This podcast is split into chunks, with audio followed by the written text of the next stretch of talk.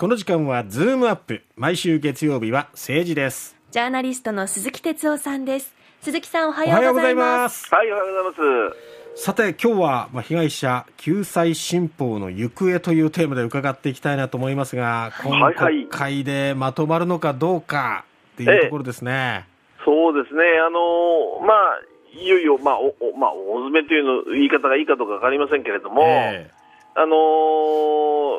結局、まあ、あの、臨時国会会期があるわけですよね。はいだから、まあ、そこまでに、あのーまあ、政府与党としてはもう、終わらせたいし、えええーこれをその新法をまとめることによってですね、えある程度、こう、まあ、あこの一番、まあ、一番大きいという表現もわかり、あの、いいかどうかありませんけども、とにかくこの旧統一教会問題に、えーなんとかこう、形をつけたいと。えうんえー岸田さんにしてみるともう、完全に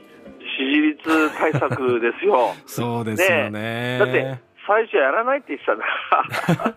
ガラッとそこが変わってうん、だから、うんあのということですけども、やっぱりあの駆け引きですよね、それでこれあの、まずその法律の中身、法案の中身で言うとね、えはい。あのまあ、あ最初の政府案よりはあの少しやっぱり踏み込んで、えーいろんなものを規制していこうというね、あの形に修正をされてきてるんですけれどえも。はいまだやっぱりいくつか甘い甘い点があってね、甘いっていうのはこの、特に、あのー被害者というか、そのいわゆるうーこのうー旧統一教会の信者の2世とかですね、はいええーからすると、要するに、いや、まだまだ甘いという点が、まあ、いくつかあるわけですよえね。うんで、まあ、あの代表的なっていうか、まあ、一番ポイントはその、例えばよく言われているマインドコントロはいールの部分でね、ええうん要するに、えーまあ、そのマインドコントロールされて、そのえー結局、献金、寄付してしまったというような時にね、うんそのそういうことやっちゃいけませんよということを、そのいわゆる罰則付きで絶対ダメだと、禁止だというふうにやるのか、えもしくはその、いやあの、注意してね、つまりい今のあ案でいうと、配慮あのしろっていうのが言葉は柔らかいんですよね。えええだからそうじゃなくて、もっと禁止っていうふうにするべきじゃないかとこうあの野党は言っていると、まそあ、こうですねの辺が例えば一つ代表的ですよね。うんうん、で、これね、一つポイントなのは、その、ええまあ、野党が、はいそのこれ、もともと立憲と、それからその維新が一緒になって、まあ、め珍しくという表現、おあれですが、一緒になってこう戦ってるわけですよね。はいだけども、その、この両者が本当に最後までね、えええー手を組んでやれるかどうかっていうところですよね。ほそうのこの前、維新の幹部と、まあ、自民の幹部があの夜3時間ぐらい食事をしてるんですよ、先週ね。え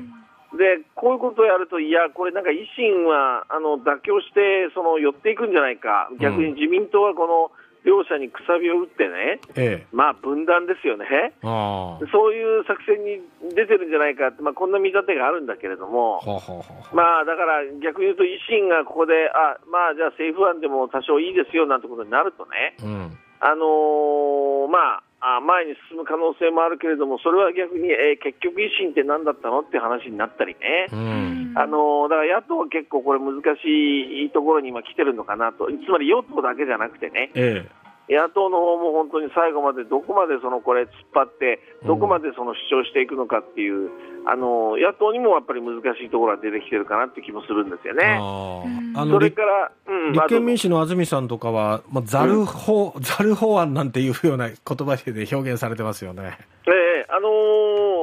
僕もね、実はこれ、あのー先週もちょっとお話ししたんだけども、えやっぱりこう政局になってくるえと、うんこの新法そのものがですね、えそうするとまさにその与野党のあの駆け引きになってくるわけですえよ。ええーまあ、メンツというのも変ですけれども、そのここまで絶対反対だとか、通したとか、いやいや、で国会の会期も近いしさ、どこでこう落としどころをみたいなうね、んでも実はそうじゃなくて、この新法っていうのは、本当にそのあの被害者のために一体何をするべきかっていう、そこですから、えだからその政局であの中身決められるっていうのがあの一番まずいと思うんですよ。うんだからその、まあ、い泉さんがその絶対これはザル法だって言ってるのはこれなぜザル法だと言ったかというと、ええ被害者の立場に立ったらザル法じゃないかっていうことを言ってるわけですようんそうでね。すねうん、だから僕が思うのはやっぱりこれ、あのまあえー多少来年にずれたとしてもね、ええあの継続になったにしても、やっぱりそこのところは徹底的に僕はやった方がいいと思うんです。ううん、ん。うん。だからそうですね。まあ、その辺が政局に結局使われるのか、あうのん政局の、まあ、一つの、あのネタに種になってしまうのかねうん、それともちゃんと被害者のことを考えたところで徹底的に野党が、まあ、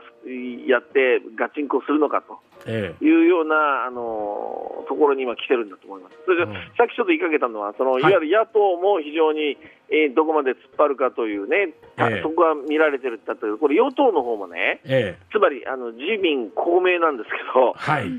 ここはね、公明党がやっぱりね、あんまりもうこれ以上、その厳しくはできないという、まあ、立場なんですようね。ん。で、ちょっと象徴的だったのは、このあの最初のおこの案がまとまって、あの修正案が出たときに、公明党のその幹事長は、いや、多少これ、また踏み込むことも、修正も可能だっていうふうなことを言ったんだけども、えその日の夜に今度はもう、あの山口代表、公明党のえ。、ねはい。いや、これ以上もう一歩も妥協できないっていうことを言ったりしてるんであすね。あ。だから公明党としては、ほら、あんまり、あのやっぱり同じくね、あのやっぱ宗教団体が最大の支援団体っていうこともあってね、ええだ。から、あの公明党としても、いや、もうこれ以上踏み込んでいろんなことはちょっとどうなのかなっていうのはある、本音があるわけですよね。うんだから与党の方もその非常にこう、まあ、難しいというかね、えだからね、この問題っていうのは本当にあのさっきも言いましたけど、どこにポイントを置くのか、つまりこれは政局のかあの駆け引きのものなのか、いや、うんそうじゃなくて、本当に被害者のもなものことを考えた中身なのかと、え。うん。ここがもうなんか、最後、試されてる、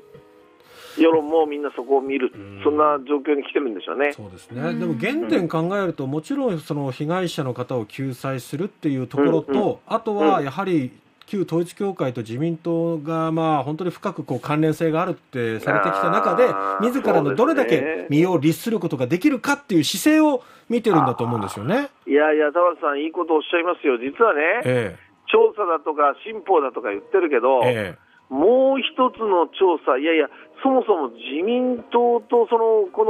のと旧統一教会の関係、ええここって実はあのはっきりさせないままこれ進んできてるんですえよ。そうなんですよね。